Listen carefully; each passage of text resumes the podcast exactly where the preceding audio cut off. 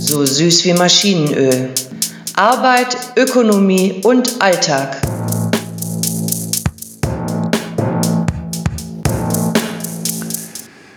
Fußball und Demokratie oder kein Betriebsrat bei Hertha BSC.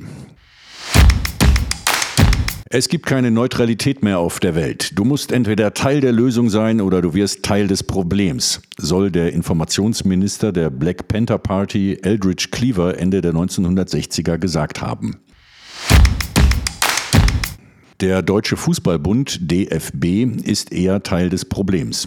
Ab Mitte Januar 2024 rollte eine Welle von Demonstrationen und Großdemonstrationen durch Deutschland, die sich gegen Rechtsextremismus und für die Demokratie einsetzten. Der DFB wollte als größter Fußballverband der Welt und staatstragende Säule nicht abseits stehen oder zumindest ein bisschen auf der richtigen Seite. Man schickte die Vizepräsidentin Celia Šašić vor, die als Afrodeutsche merkwürdigerweise für Vielfalt und Toleranz zuständig ist. Wer in ihrem Statement nach dem Wort Demokratie sucht, wird die alte griechische Idee dort ebenso wenig finden wie im Leitbild des Verbandes DFB. Warum auch? Der 1900 im Kaiserreich gegründete Deutsche Fußballverband ist schließlich 18 Jahre älter als die deutsche Demokratie, die 1918 durch eine Revolution zustande kam, und der DFB kam auch stets ohne Demokratie gut zu Rande. Allerdings fördere der Fußball Teilhabe und Zugehörigkeit. Menschen mit familiärer Einwanderungsgeschichte seien eine Bereicherung, von der alle profitieren könnten. Wo andere mit populistischen Gedanken spalten, bringt der Fußball zusammen. Verklemmter geht es kaum. Welche anderen? Die AfD bleibt unerwähnt, Rassismus ebenso, dazu halbgares Geschwafel. Zitat, wo populistische Gedanken spalten. Zitat Ende. Populismus ist es, dem Wahlvolk falsche Versprechungen zu machen und vorzugaukeln, was es hören will, um nachher etwas anderes zu tun oder gar das Gegenteil. Helmut Kohls Versprechen von blühenden Landschaften und der nachfolgende Kahlschlag der DDR durch die Treuhand war ein Musterbeispiel für Populismus. Ebenso Gerhard Schröders Agenda 2010. Nicht populistische Gedanken sind das Problem, sondern der Widerspruch aus populistischen Reden und Taten. Der Populismus der Regierungsparteien hat der AfD den Boden bereitet. Die Faschisten Bernd Höcke und Martin Sellner sind Volksverhetzer, aber eher keine Populisten, denn sie meinen es bitter ernst.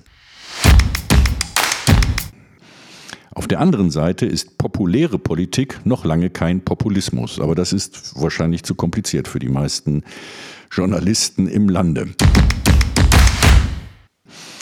Was hat der Fußball mit der Arbeitswelt zu tun?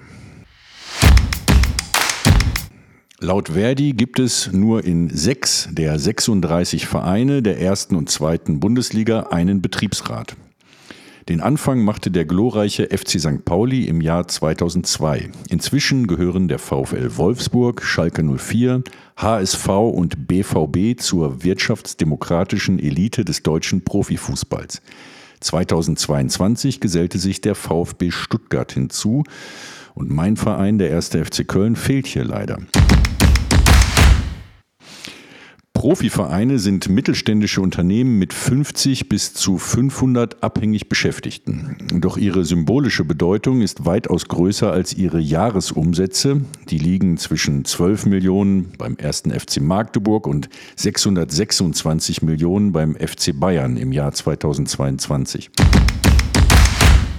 Beim Fußballgucken und beim intensiven Austausch der Fans über die Geschicke ihres Vereins geschieht eine spielerische, exemplarische Verarbeitung der Arbeitswelt, des Betriebs und seines wirtschaftlichen Umfelds.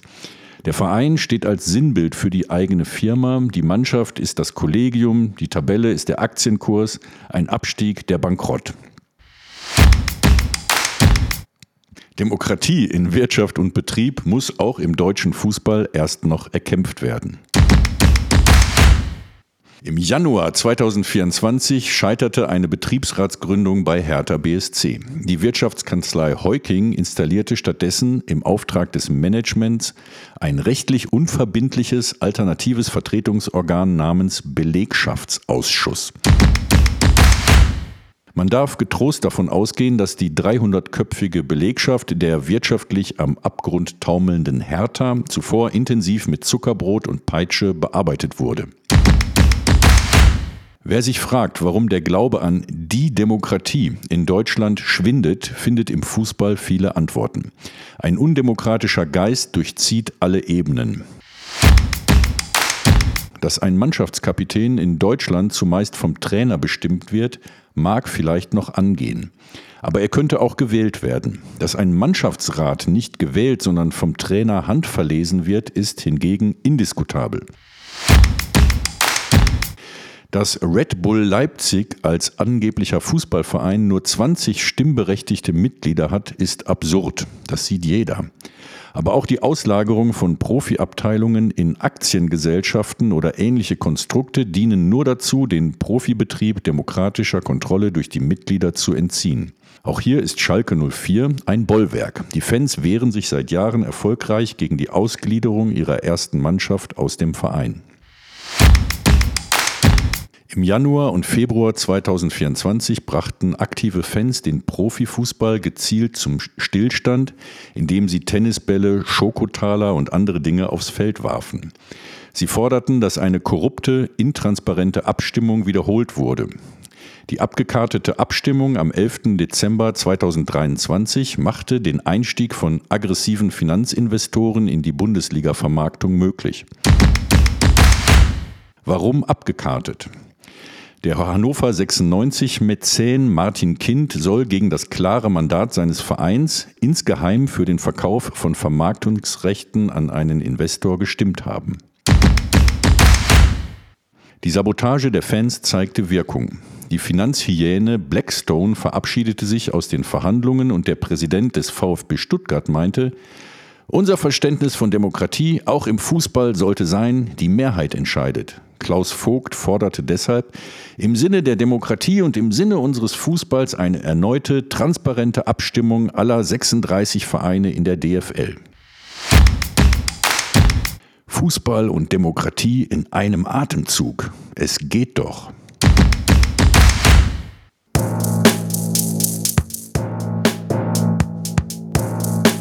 Sie hörten so süß wie Maschinenöl. Arbeit, Ökonomie und Alltag. Eine Kolumne von Elmar Wiegand für Arbeitsunrecht FM und die Graswurzelrevolution.